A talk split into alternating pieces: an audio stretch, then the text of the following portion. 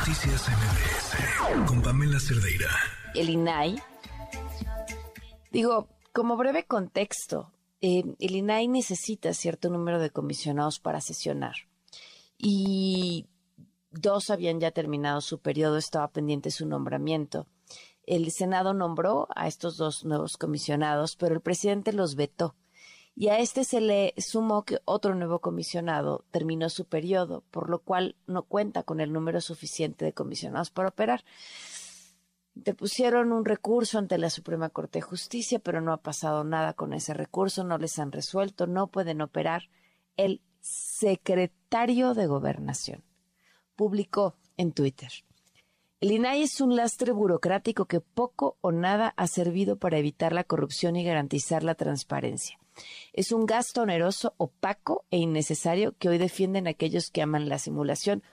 Todo lo que aquí escribe es falso. Veamos. No ha servido para evitar la corrupción. Grandes investigaciones periodísticas se han logrado después de que los periodistas interponen recursos ante el INAI porque las dependencias no quieren dar la información. Así que eso no es cierto. Por supuesto que sirve. ¿Cómo, como un organismo que garantiza la transparencia no iba a servir para evitar la corrupción y garantizar la transparencia. O sea, vaya, está en su definición, no es opaco. ¿Por qué sería opaco el INAI? ¿Qué de lo, del INAI es opaco? Dice innecesario. No, por supuesto que no, no es innecesario.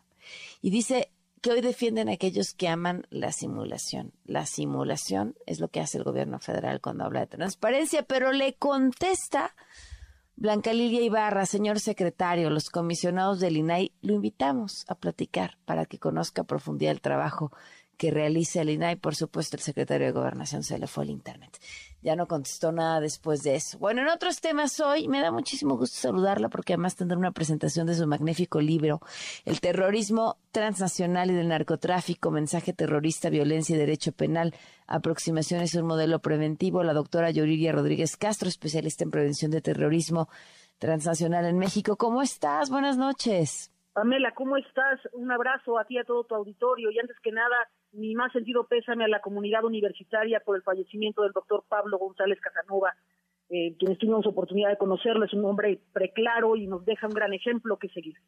Claro, muchísimas gracias. Oye, eh, Yuriria, este, ¿presentas tu libro el día de mañana? El viernes, Pamela, el viernes, allá en el sótano de Miguel Ángel de Quevedo, presentamos este libro donde además ya vamos a dar inicio al proceso de mi siguiente libro, que pues plantea varios retos. Uno de ellos, tener una metodología de la perfilación criminal para México y para eh, mejorar también las perfilaciones criminales que hay hoy, que son limitadas, conductuales, y creo que vamos a, poder avanzar bastante en temas de perfilación. Y además... ¿Por, qué habría que tener una específica para nuestro país? ¿Qué pasa?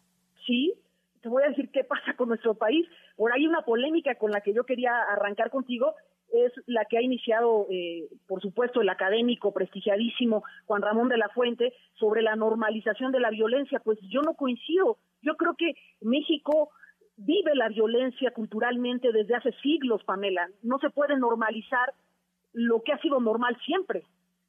Vaya, eh, México en su historia, siglos atrás, desde la época prehispánica, vive, ritualiza y saborea la violencia de una forma muy particular y cómo hacerle ver al mexicano que existe el terrorismo cuando está tan interiorizado, cuando forma parte de sus pulsiones y, también forma parte de sus interacciones comunicativas. Eso es lo que, lo que me planteo yo como reto para la perfilación criminal en México. Sí creo que estamos ante un fenómeno distinto eh, en territorio mexicano, me parece que sí. Este, oye, ¿cómo ves? No, hemos, no habíamos tenido la oportunidad de platicar sobre este tema, pero ¿cómo ves desde tu postura que entiende el fenómeno criminal eh, del narcotráfico desde un punto de vista mucho más amplio, como sería incluso el del terrorismo, toda esta discusión que se está dando entre México y Estados Unidos con el tema del fentanilo? Bueno, es que eh, fue una discusión que partió eh, pues de la ignorancia. perdón que lo diga así, es que así fue eh, cuando no se conoce ante qué se está, el fenómeno del fentanilo es complejo y primero se dieron algunos traspiés aquí por parte del gobierno federal, particularmente del presidente de la República, Andrés Manuel López Obrador, que estuvo, eh, digamos, coqueteando con la idea de eh, eliminar el fentanilo de las farmacias, vaya, ¿no?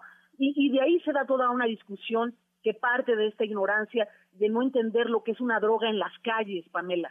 Es muy diferente a lo que se vive en las farmacéuticas, a la necesidad de un enfermo terminal de tener una dosis de medicamento para bien morir. Es algo totalmente distinto, Pamela, totalmente distinto. Y creo que si no entendemos la naturaleza de lo que es el narcotráfico en las calles, muy difícilmente vamos a entender ante qué nos estamos enfrentando con el fentanilo.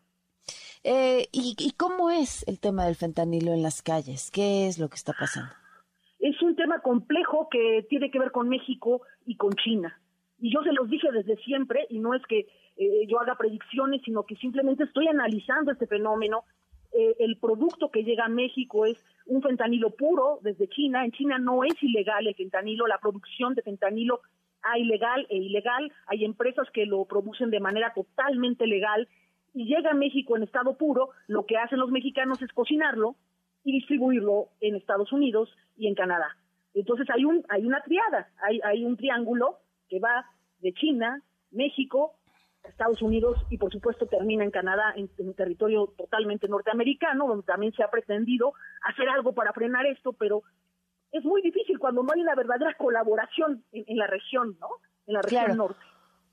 Me pregunto, y no sé si te has hecho la misma pregunta y tengas alguna aproximación a, a la respuesta, ¿por qué si el fentanilo es este pues esta droga que se le agrega a otras drogas, que resulta sumamente barata, pero también sumamente adictiva y por lo tanto un inmenso negocio, no está todavía en nuestro país causando el problema de muertes que ya es en Estados Unidos. Es cuestión de tiempo nada más.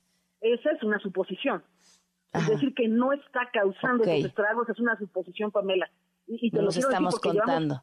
Por lo menos tres años que no hacemos la encuesta de, de, las adicciones, ¿eh? O sea, la encuesta nacional contra las adicciones no se ha realizado en los últimos tres años, es decir, lo que va de este sexenio. ¿Por qué? Yo no lo sé. Me gustaría saber en qué situación estamos hoy en la frontera. ¿eh? Me gustaría saber cómo están los migrantes en, en cuanto a las adicciones. Eso me gustaría saber, pero es una suposición decir que no está causando estragos. Nosotros vemos una problemática ahí abstracta, la gente está en la calle, se está muriendo, no sabemos por qué. Eso fue, así, así comenzó la crisis de fentanilo en Estados Unidos. Lo que pasa es que le llaman droga zombie porque allá es muy visible, es como el terrorismo en México. Aquí no se ve porque tenemos mucha violencia, pero es muy visible en cualquier otro país. Bueno, pues el fentanilo es muy similar. Allá es visible, aquí tenemos otros fenómenos criminales que nos impiden ver lo que está pasando con el fentanilo y si ya está llegando a los jóvenes en Tijuana, en Ciudad Juárez, vamos a hacer un registro de verdad. A eso reto al, gobierno federal, a que nos muestre por qué no están haciendo la encuesta nacional contra las adicciones. No, bueno, si vas a poner a contar a Hugo López Gatel, ya sabemos cómo van a salir las cosas. Bueno, no sé, es que están hablando últimamente de cosas que son inoperantes. Yo pienso que lo que sí es muy operante es saber en qué situación estamos en términos de adicciones en nuestro país. Claro. Pues, eh, Yuri, te agradezco muchísimo la oportunidad de hablar, que te acompañen este viernes a las 7 de la noche en el sótano de Quevedo eh, con la presentación de tu libro. Muchísimas gracias y mucho éxito. Al contrario, Pamela, gracias a ti a todo tu auditorio. Va a estar Alejandro Hop, va a estar Ramírez Aldaraca, así que no se lo pierdan, y una servidora. Un abrazo, gracias. Noticias MBS